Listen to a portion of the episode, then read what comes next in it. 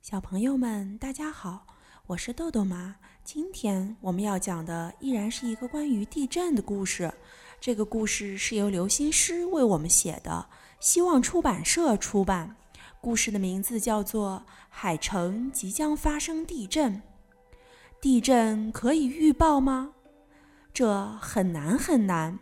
全世界的地质学家全都皱着眉头摇头。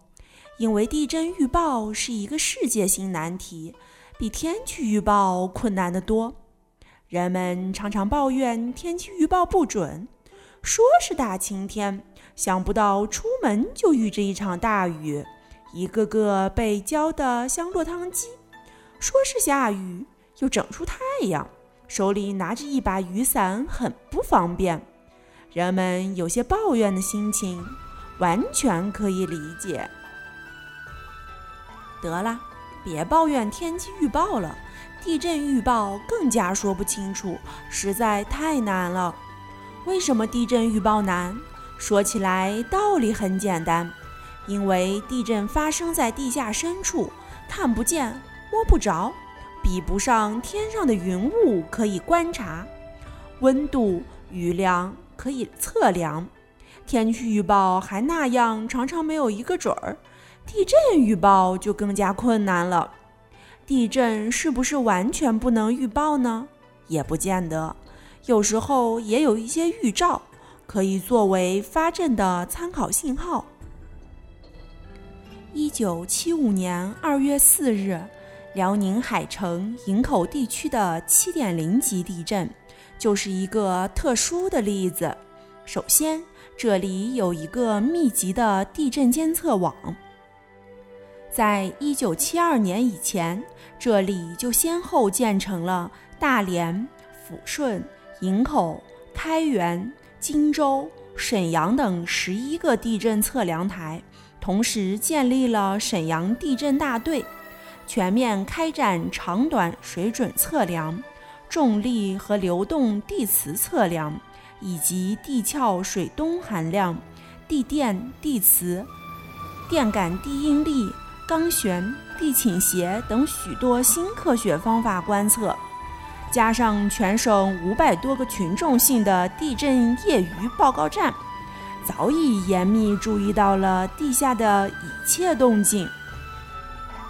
一九七四年，地震系统发出了一个又一个异常信息。位于辽东半岛南部的荆州地震台报告。横切过那儿的一条断层，前几年短水准测测量，年变率仅零点一一毫米。从一九七三年九月到一九七四年六月为止，变化速度突然增大，短短几个月，累积形变计量已达二十五毫米，是过去正常年度的二十余倍。这条从渤海湾延伸过来的大断层会在最近发生活动吗？北京大学在大连做了地磁测量后报告，一九七四年五月二十二日，较几个月前测点垂直磁场强度明显增加，他们抓住不放。六月二十六日进行复测，发现磁场强度值又迅速下降。这样不同寻常的升降变化，说明地下深处发生了问题，值得人们注意。国家海洋局在渤海北部的六个潮汐观测站报告，一九七三年底，渤海海平面已经上升了十几厘米，为近十年所罕见。到底是什么原因使海水变得这样不安定呢？辽宁境内的各个地震台站报告：一九七四年上半年，辽宁省小震活动明显增多。二月二十八日至四月五日，辽宁省西部敖汉旗一带发生二百四十五次小震。接着，辽宁北部铁岭、东部本溪、南部雄岳以及辽东半岛两侧海域。都连续发生了一系列中小地震，是往年同期的三至四倍。俗话说：“小震闹，大震到，看来这儿要出大问题了。根据这一系列情报，一九七四年六月二十九日，国务院批准了国家地震局上报的关于华北及渤海地区地震形势的报告的文件，提示附近省市自治区做好防备地震的准备。这个文件非常及时，辽宁全省悄悄动员起来，密切注意一切异常征兆。果然，从1974年11月起，辽宁全省陆续出现了1862起异常现象，其中地下水位异常935起，许多井、泉点水位反常升降、发浑、翻花冒泡；动物行为异常831起，还有人感到地动、地气、地光、地温等现象。地震台站的仪器也捕捉到了许多异常信息，表明大震已经临近了。有些异常现象是非常奇特的，也十分典型，似乎也能说明问题。十二月以后，辽东半岛已经是零下十度到零下二十度的隆冬季节，地面上铺满了冰雪。有一天。几个放学的小学生在路上忽然发现了几条蛇正在雪地里挣扎，他们感到非常奇怪：为什么蛇不躲在洞里冬眠，跑出来干什么呢？也许地下出了什么事，使他们没法安眠吧？小学生连忙把这件怪事报告给学校的业余测震小组。同样的例子在别处也有发现。有的蛇已经在雪地冻死了。看来，在辽宁南部很大一片地方，蛇和老鼠在地下都无法安身，纷纷冒着严寒出动乱跑。家禽也变得很不安静，许多饲养场里发现鸡、鸭、鹅等乱飞乱叫的现象，连身体笨重的鹅也挺起脖子惊声怪叫。一月二十五日下午，竟有一群鹅鼓起翅膀飞起来，离地十米多高，飞出两百多米才落地。饲养员们再也忍不住了，连忙拨通了地震办公室的电话。这些异常现象时起时伏，前后持续了将近三个月，出现了三个高潮期。地震工作者把所有经过查实的异常现象都标在地图上，发现了两条东起丹东、西至锦州、北自沈阳、南到大连的异常地带，二者的交叉处就是海城、营口地区。他们立刻用红笔圈画出来，确定了未来地震的震中位置。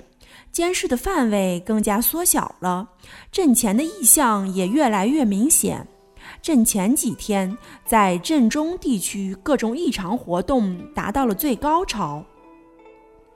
二月三日晚，营口县吕王公社有十几条牛挣脱缰绳而逃。半夜，盘锦地区钻出几十只老鼠，像醉酒似的痴呆呆挤成一团。人们用手电筒强光照射，也不知道逃跑。